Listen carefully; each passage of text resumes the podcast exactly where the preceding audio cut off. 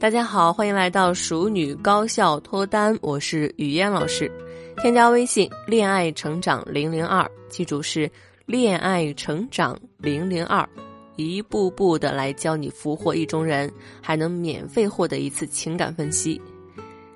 你可能听过这样一句话：以大多数人的努力程度之低，根本轮不到拼天赋。那我想说的呢是同理，以大多数人的聊天话题之匮乏，根本用不着拼聊天技巧。那在今天的节目当中，我会跟大家详细的说一说聊天的五大话题。我们要把我们的话题丰富起来，至少在聊天的时候不至于冷场吧。那分别是哪五大话题呢？基本信息、兴趣爱好、成长经历、认知思维以及畅想未来。下面我们就一个一个详细说。第一个话题，基本信息。两个人刚加上微信好友或者初次见面，一般都会了解一下彼此的基本信息，比如你叫什么名字，你是哪里人，你是独生子吗？你是做什么工作等等。基本信息呢，一般就是说明事实，不像我们讲故事啊，情节的跌宕起伏也可以吸引人。所以从了解一个人对基本信息的回答，基本上可以看出一个人的聊天基调。最怕的就是大家完全扮演一个耿直 boy 或者是耿直 girl，别人问什么就只回答什么。不仅被问的人感觉像是在查户口，那问的人感觉其实也不是怎么好。基本信息呢，是我们无法跳过的话题。那么，那么如何把基本信息这样比较枯燥的话题更好的做一个延伸呢？我来给大家举个例子啊，我也会经常被问到你家有几个孩子，我会回答说我有一个姐姐和一个哥哥。然后停顿一下，接着说：“是不是在想我爸妈已经儿女双全了，为什么还要再生我啊？”这个时候呢，别人的回答一般都是“对呀”，那我就会开玩笑的说：“为了在此刻遇见你呀，顺便就调戏了别人一把。”很多人会觉得调戏别人是一件特别不正经的事，所以总是羞于去这样做。我不知道大家是否记得我们之前讲过的，聊天没有对错。不要给自己多加很多的条条框框，要知道一本正经总是缺乏那么一点有趣啊。当然也会有人说没有这样想，那我就会这样回答：那你的思维很特别呀，跟大多数人想的不一样。快说说这么特别的你是怎么培养出来的呀？我的这些回答呢，其实就是先同步再领导的套路，很容易就把话题从基本信息切换到了其他话题上。那第二个。话题、兴趣爱好，我经常会遇到这样的学员啊。别人问他：“你平时业余时间都做什么？”他回答：“看书或者旅行。”然后他来问我，我这样回答不是正好可以体现出我有很好的兴趣爱好吗？为什么别人跟他聊着聊着就不再找自己了呢？大家能看出来吗？因为他的回答太简单了呀，没有对话题进行下切展开，基本上相当于问一句答一句。绝对不多答，这样聊天的话，就会变成一场由对方一个人主导的两人对白，聊起来自然是索然无味。那应该怎样回答更好呢？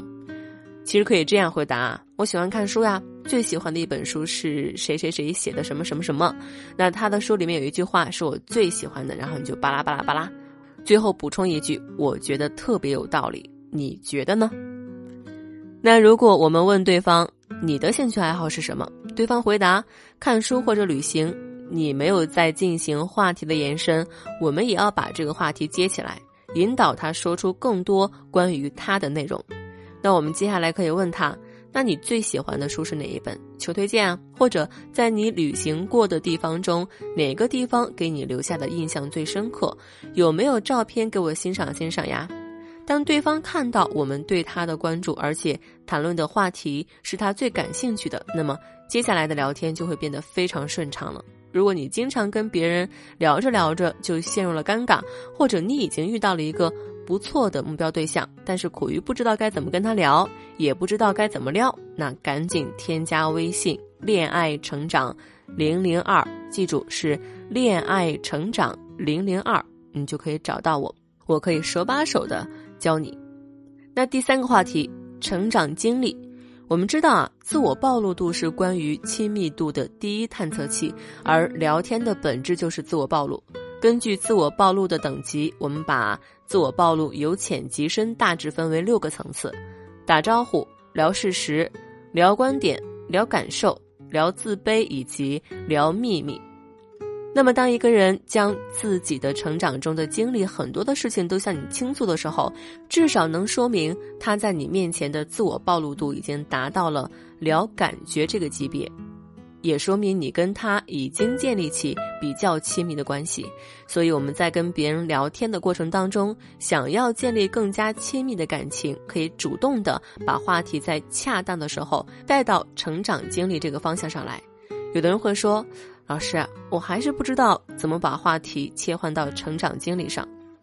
来，我给大家举个例子，比如说，聊到兴趣爱好，对方说他旅行当中遇到一件让你自己很感动或者是很开心的事，接下来呢，我们就可以很自然的问他：那你从小到大还遇到过什么让你感动或者很开心的事情吗？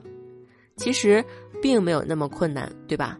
我们也可以采用先暴露自己，然后再把话题引到成长经历上来。比如说，我长这么大遇到最糗的一件事就是巴拉巴拉巴拉，你呢？然后这个话题就可以顺利展开了。那第四个话题，思维认知，价值越是高的男人，对于另一半思维认知水平的要求就越高。对于他们来说，另一半在精神上也需要与他们契合，因为美丽的皮囊那么多。